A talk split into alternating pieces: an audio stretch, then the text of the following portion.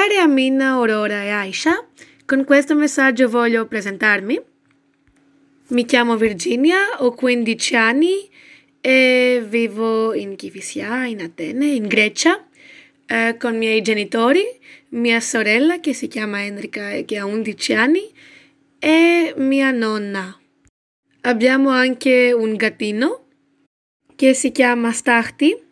Stachti in greco significa cedere e l'abbiamo chiamato cedere perché è grigia. Sono francese greca, mia madre è greca e mio padre è francese. Mia nonna paterna era anche italiana. Faccio la danza classica e, e aerial e suono anche il piano che mi piace molto. L'italiano mi piace molto perché prima mi piace la musicalità della lingua, è una molto bella lingua. Poi mi piace anche la cucina italiana che è molto buona e la cultura italiana.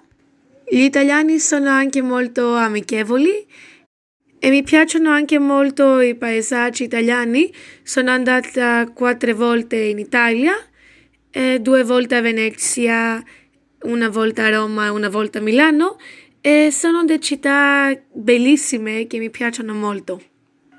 Adesso ti voglio raccontare la mia quarantena.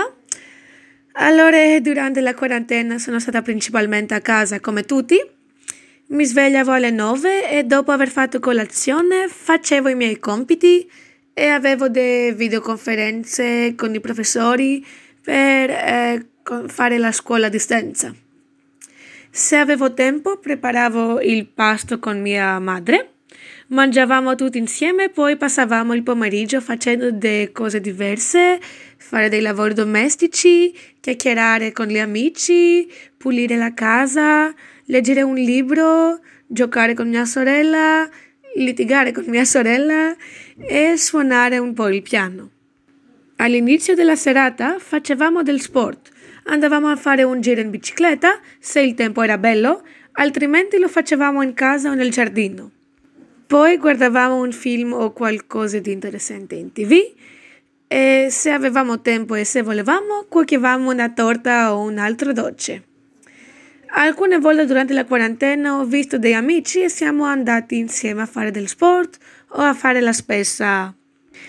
Adesso non siamo più in quarantena e siamo ritornati a scuola e gradualmente ritorniamo alla nostra vita quotidiana. Arrivederci e baci dalla Grecia. Ciao!